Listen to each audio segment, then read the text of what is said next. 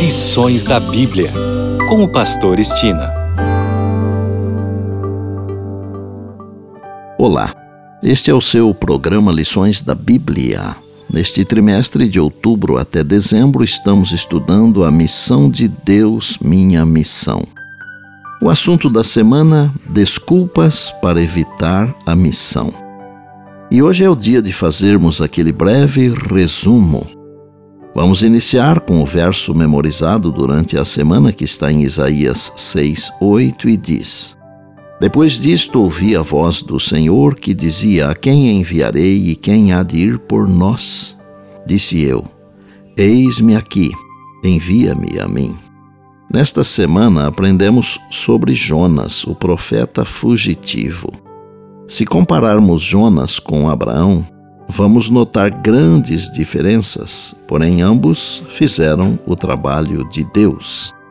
No domingo, vimos que possivelmente uma das razões pelas quais Jonas não estava disposto a ir a Nínive era o medo.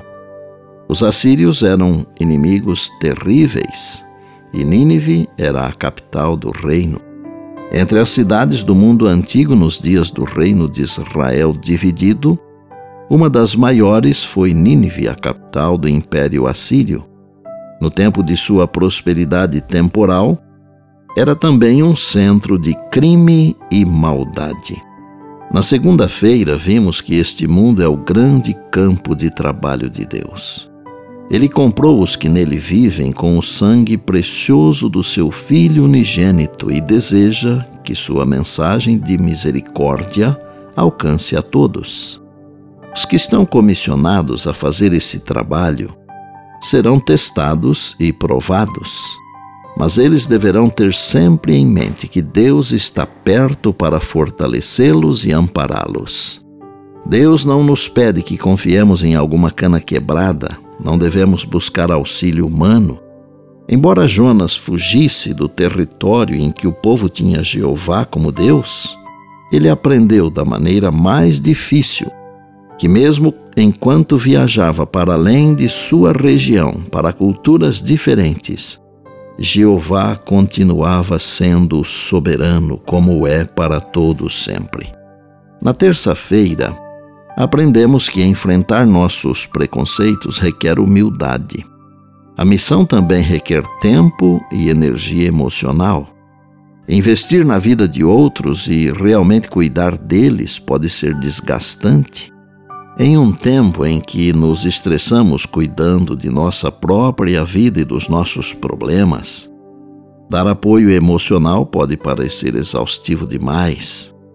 A boa notícia é que, apesar das falhas de Jonas, Deus operou de forma maravilhosa para levar os ninivitas ao arrependimento. Infelizmente, Jonas não compartilhou da mesma alegria do céu. Na quarta-feira, vimos que quando Jonas viu o propósito de Deus de poupar a cidade, que apesar de sua impiedade tinha sido levada a se arrepender, vestida em pano de saco e coberta de cinza, ele devia ter sido o primeiro a se alegrar com a maravilhosa graça de Deus. No entanto, ao contrário disso, permitiu que sua mente se fixasse sobre a possibilidade de ser considerado um falso profeta. Preocupado com sua reputação, ele perdeu de vista o valor infinitamente maior dos que viviam naquela cidade infame. A compaixão mostrada por Deus para com os arrependidos ninivitas desagradou extremamente a Jonas.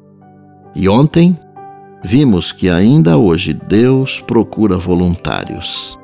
Devemos responder a esse chamado submetendo-nos à sua liderança ouvindo Sua voz e escolhendo obedecer a tudo o que Ele nos diga. Isaías é um verdadeiro exemplo de voluntariado. No capítulo 6 do seu livro, encontramos Deus perguntando: A quem enviarei e quem há de ir por nós?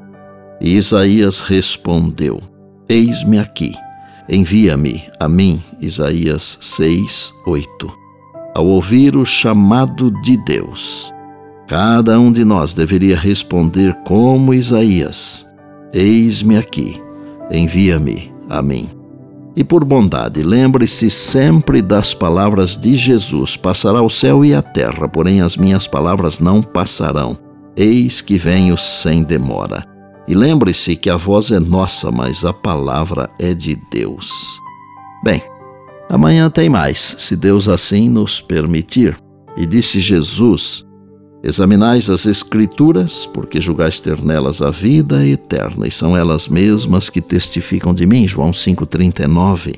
Eu sou o Pastor Estina e este é o seu programa Lições da Bíblia, diariamente com você, pela graça e misericórdia de Deus.